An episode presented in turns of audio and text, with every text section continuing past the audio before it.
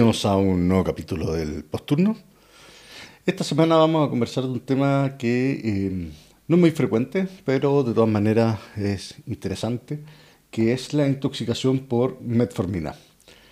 Eh, ¿Por qué interesante? Porque, bueno, muchas veces yo creo que no lo diagnosticamos porque no lo pensamos, ¿ya? Y eh, porque tiene un tratamiento que es bien específico, ¿ya? Y que puede ser bien efectivo eh, cuando sabemos reconocer el momento para hacerlo. Entonces, empezamos hablando. ¿Qué es la metformina? La metformina es un hipoglicemiante oral de la familia de los hipoglicemiantes orales.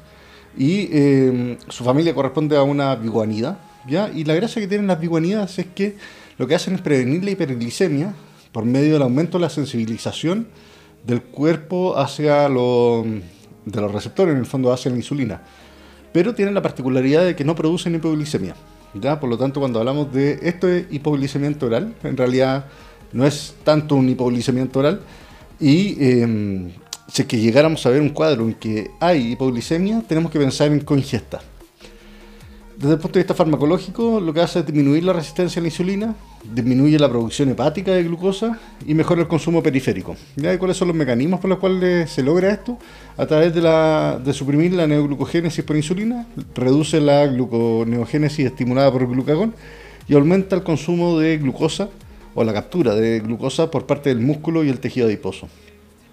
la metformina tiene una eliminación media eh, que es eh, de 5 horas y eso se ha medido en pacientes que reciben múltiples dosis, pero son pacientes que no tienen daño renal, ¿ya? Y se excreta por el riñón casi eh, eh, sin cambios, sin modificaciones, ¿ya? Por lo tanto, es muy importante este dato de la falla, o sea, del, del metabolismo renal, ya que la falla renal es una de las causas de intoxicación por metformina en que no estamos viendo un paciente que se intoxica en el fondo de manera intencional.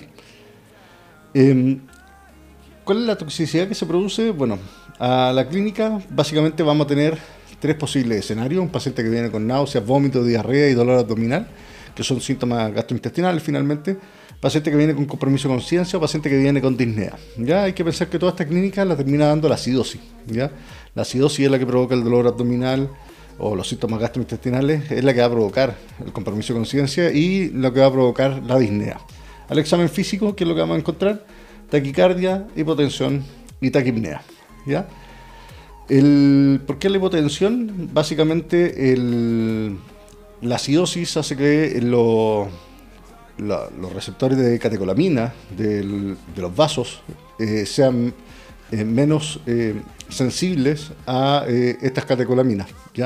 Por lo tanto, termina provocando vasodilatación y eh, una mala respuesta eh, vasomotora finalmente por parte del organismo.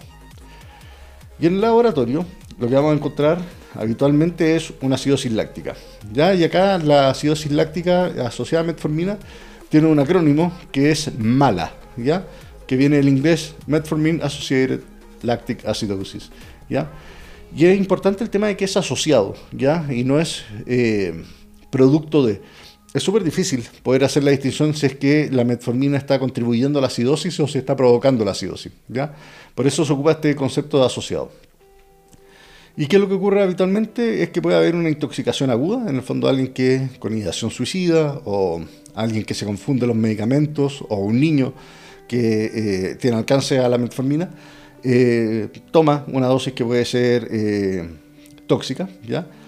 O un paciente que ya estaba con metformina por alguna razón empieza con falla renal o alguna falla hepática o hay algún precipitante como una sepsis, por ejemplo, que provoca una injuria renal y eso termina provocando la intoxicación por acidosis.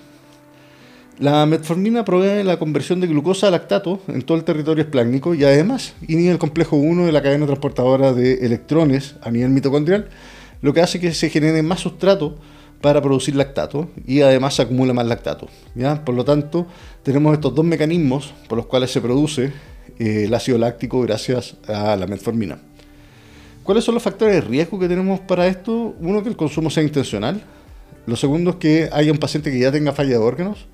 Lo tercero es en los niños, cuando hay consumo de una o, o sea, de más de una o dos tabletas y eh, cuando hay comorbilidades importantes. ¿ya? Y estas comorbilidades importantes son el daño renal, el daño hepático, el uso de alcohol, la insuficiencia cardíaca aguda, historia de acidosis láctica con metformina, en el fondo alguien que ya estaba tomando metformina y ya había tenido una acidosis láctica, los pacientes con inestabilidad hemodinámica, hipoperfusión e hipoxia. ¿ya?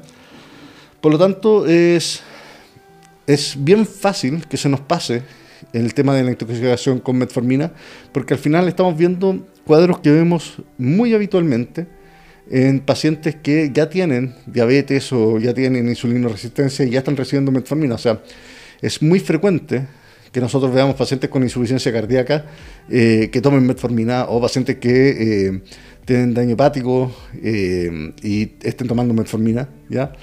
Es muy frecuente que nos lleguen pacientes sépticos, choqueados, con inestabilidad hemodinámica y que dentro de los fármacos que toman habitualmente está la metformina, ¿ya? Por eso es muy difícil poder hacer la distinción de si es que la metformina está contribuyendo o si es que la está ocasionando. Cuando hablamos de esta acidosis láctica, del mala, la mortalidad que tiene llega hasta un 36%, ¿ya? Y puede ser más alta dependiendo de valor de laboratorio. Si es que tienen un pH menor a 6,9 o, y o un lactato mayor a 25 milimoles por litro, ahí la mortalidad podemos eh, eh, llevarla hasta un 83%. ¿ya? Por lo tanto, es un cuadro de alta mortalidad. ¿ya? Y acá básicamente tenemos que hacer nuevamente la distinción de que hay dos escenarios. Uno, la persona que tiene un consumo agudo de metformina con algún tipo de ideación suicida o por algún cuadro psicótico o porque se confundió de medicamento. Cuando tenemos un paciente que es usuario crónico de metformina, que tiene una patología que termina desencadenando esta, esta, esta acidosis láctica. Cuando es una enfermedad la que desencadena esta acidosis láctica, la mortalidad no va a estar relacionada ni con los niveles de metformina ni con el lactato, pero sí a la falla de órganos que va presentando el paciente. ¿ya? Por lo tanto, no hay una relación directa entre lactato ni metformina con la mortalidad, pero sí eh, hay una relación con respecto a la falla de órganos asociada. Mientras que cuando el consumo es agudo, es decir, una persona consumió metformina eh, con algún tipo de ideación, eh, sí hay una relación entre el pH y sí hay una relación entre el lactato eh, y la mortalidad. ¿ya? En el fondo, cuando hay un consumo agudo, el pH de menos de 6.9 o los niveles de lactato de más de 25 milimolos por litro se van a asociar a más mortalidad. Si es que vamos al laboratorio, ya hablamos de eh, la acidosis láctica y bueno, la hipoglicemia es algo que es muy, muy, muy infrecuente en el paciente que consume solamente metformina. Por lo tanto, siempre que haya hipoglicemia hay que pensar que algo más está pasando con nuestro paciente. ¿ya? Es un hipoglicemiante oral que no produce hipoglicemia propiamente tal. ¿ya? A diferencia de, qué sé yo, la glibenclamía o, o la empaglifazona o todos esos otros medicamentos en el fondo que se ocupan eh, habitualmente, eh, la metformina no provoca el un cuadro de hipoglicemia por sí sola. Con respecto a la evaluación, en la historia siempre hay que buscar con ingesta dosis posibles, eh, la razón de por qué hubo esta ingesta, ya hay que sacar una buena historia de hace cuánto tiempo fue la ingesta. Eh, y por lo tanto, en el fondo ahí se hace una anamnesis que más bien en relación a lo toxicológico, de qué se tomó, hace cuánto se tomó, por qué se tomó, ¿ya? Y em, lamentablemente el asociar dosis eh, a, un efecto tóxico no es posible. ¿ya? Eh, uno, porque por lo general nosotros sabemos que la dosis de metformina, o sea, perdón, que la dosis de medicamentos o de tóxicos con ideación suicida es muy difícil que sea em, creíble ¿ya? y no es verificable tampoco. Por lo tanto, no tenemos eh, muchas veces el dato de cuántos miligramos realmente se tomaron. Ahora, el otro problema que tenemos es que tampoco existe una buena correlación entre niveles de metformina y toxicidad. ¿ya? Entonces no es como el paracetamol, que tenemos claro el tema del normograma y que podemos saber cuándo va a ser tóxico y cuándo no. Bueno, eh, con la metformina no ocurre eso. El laboratorio que debiéramos pedirle a estos pacientes siempre, en el fondo dentro de nuestra evaluación primaria, en realidad debiera ir el hemoglucotest, eh, pensar en coingesta y coingesta es importante eh, en los niveles de paracetamol y también siempre se agregan los niveles de salicilato, aunque eso no es algo tan eh, factible. Pero los niveles de paracetamol siempre los deberíamos considerar si es que pensamos que hubo alguna eh, intencionalidad suicida. Eh, el electrocardiograma, ya, uno, porque nos va a ayudar a buscar coingestas, eh, sobre todo eh, coingestas que puedan prolongar el QR, el QRS, perdón, y el QT. Y ahí, por ejemplo, los antidepresivos tricíclicos pueden ser muy importantes y el uso de beta bloqueadores, por ejemplo, también pueden estar asociados a esto. En mujeres en edad fértil siempre pedir una subunidad beta. Em, para poder hacer el diagnóstico de esto, sin duda necesitamos gases venosos o arteriales para poder tener el pH y el bicarbonato. La función renal, ya que la falla renal se asocia a esta alteración de la excreción de la metformina y puede empeorar el cuadro. Y el ácido láctico y electrolitos. Cuando hablamos del laboratorio, los niveles de metformina, la verdad es que no existen. Yo no sé si es que en Chile hay algún lugar donde se puedan tomar niveles de metformina y la verdad es que no tienen ningún tipo de utilidad clínica. Ya hasta ahora los niveles de metformina se ocupan más que nada para estudios. Con respecto al diagnóstico, lo que tiene que haber es una historia de consumo de metformina, por supuesto. Y para que haya un mala, que era esta acidosis metabólica asociada a metformina, eh, tiene que haber un consumo y tiene que haber una acidosis láctica. ¿ya? Y es por eso que es muy difícil hacer el diagnóstico eh, como en comparación a otras cosas. En el fondo, si es que llega un paciente con una infección urinaria, saber si es que esta acidosis láctica es por la metformina o si es que es por eh, una sepsis de foco urinario, es muy difícil. Y la verdad es que tampoco tiene mucha importancia. ¿ya? Em, sí hay que pensar que los, los niveles de acidosis láctica que produce la metformina son muy, muy, muy, muy elevados. ¿ya? y por lo general cuando hay valores que están por sobre los 8.4 milimoles por litro, ahí nosotros sí podemos decir que la metformina tiene un rol importante dentro de esta acidosis. Si a esto más encima se suma una CREA de más de 2.9 miligramos por decilitro más el consumo agudo de metformina, hay una especificidad de un 99% para este diagnóstico de mala o acidosis láctica asociado al uso de metformina. ¿Cómo va a ser el manejo de nuestro paciente? Bueno, el manejo de nuestro paciente eh, por supuesto, empieza por nuestra evaluación primaria y nuestras acciones primarias. Tenemos que hacer una BSDE eh, pensando en un paciente acidótico, ¿ya? Por lo tanto, tenemos que preocuparnos de que la vía aérea esté permeable. Estos son pacientes que pueden venir con algún nivel de compromiso con conciencia o mal manejo de secreciones. Por lo tanto, es importante que nuestros pacientes estén bien posicionados, estén bien eh, con una vía aérea bien permeable, que estén cómodos, lo más cómodos posible para poder mantener esta vía aérea despejada. Con respecto a la B, es muy importante saber que eh, la minoría de estos pacientes van a necesitar apoyo ventilatorio con ventilación mecánica. Y hay que acordarse siempre que el paciente acidótico está compensando, o sea, el paciente con una acidosis metabólica está compensando desde el punto de vista respiratorio. ¿ya? Por lo tanto, tratar de poner a este paciente en apnea para intubarlo o tratar de bajar el drive ventilatorio eh, a la fuerza puede hacer que el paciente empeore su acidosis y caiga en un paro por eso, ¿ya? Por lo tanto, con respecto a la B, hay que tratar que el paciente esté lo más cómodo posible, apoyar con oxígeno si es que es necesario y evitar a toda costa la intubación, ya que la apnea en estos casos pueden empeorar el cuadro y el paciente puede fallecer. Con respecto a la C, ya hablamos de por qué se produce la hipotensión. En el fondo, la acidosis es la que contribuye en todo esto. Además, se provoca eh, alteraciones de presión, o sea, irritabilidad miocárdica, etcétera. Eh, si es que los pacientes están muy hipotensos, hay que aportar volumen y si es que persiste hipotenso, empezar con drogas vasoactivas. ¿ya? Por lo tanto, en ese sentido no hay que hacer nada muy diferente.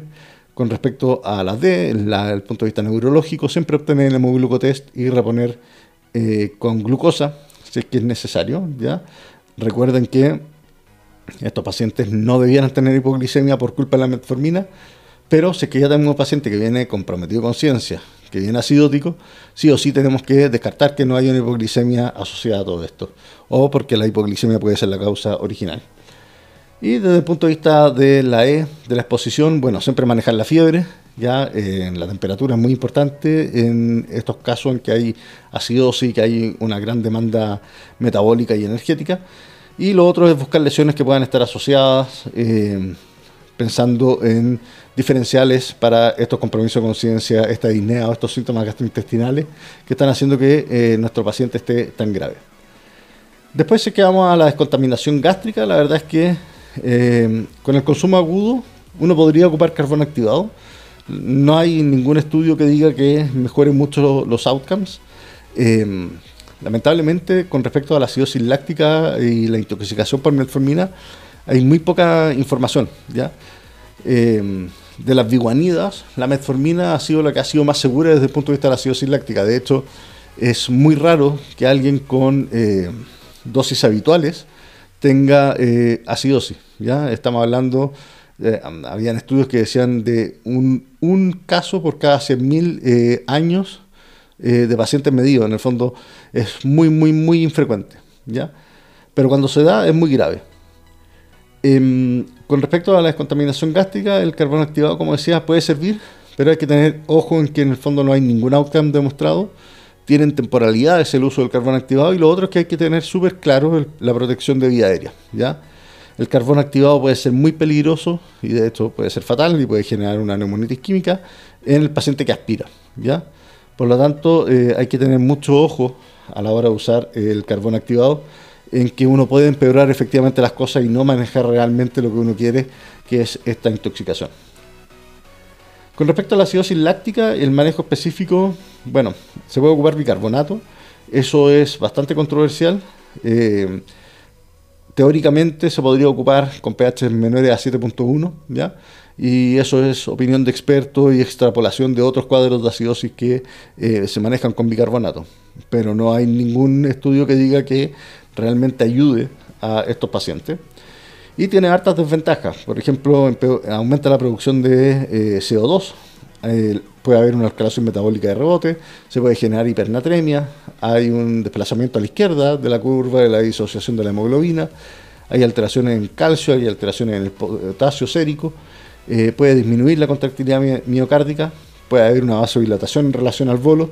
Por lo tanto, no es una terapia que sea inocua, y eh, a la larga puede provocar más daño. Ahora, en pacientes que están muy graves, muy severos con pH menor a 7.1, eh, sí, por lo general uno lo ocupa pensando en que eh, es mucho peor dejar que la enfermedad siga su evolución natural a, en, en, contrapeso, en el fondo, a la administración de este bicarbonato.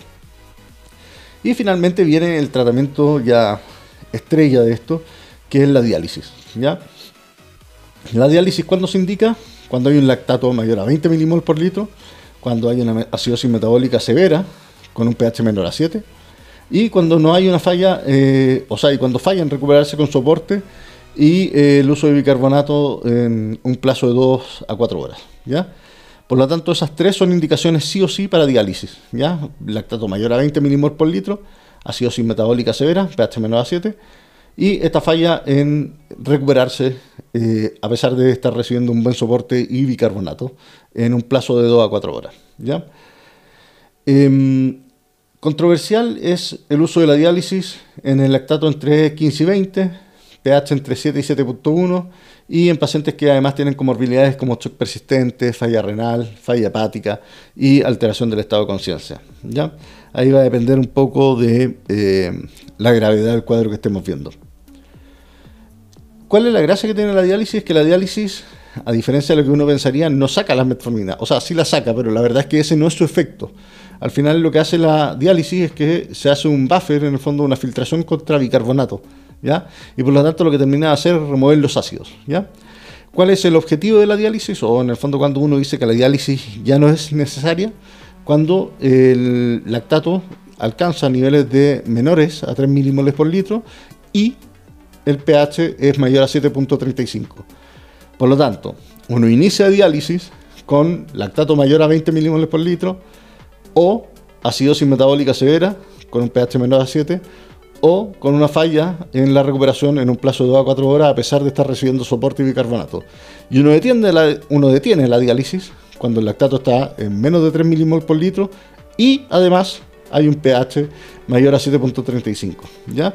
Por lo tanto, cualquiera de las tres condiciones para iniciar diálisis se tiene que dar por sí sola, mientras que para detenerla tienen que estar las dos en conjunto, el lactato y el pH.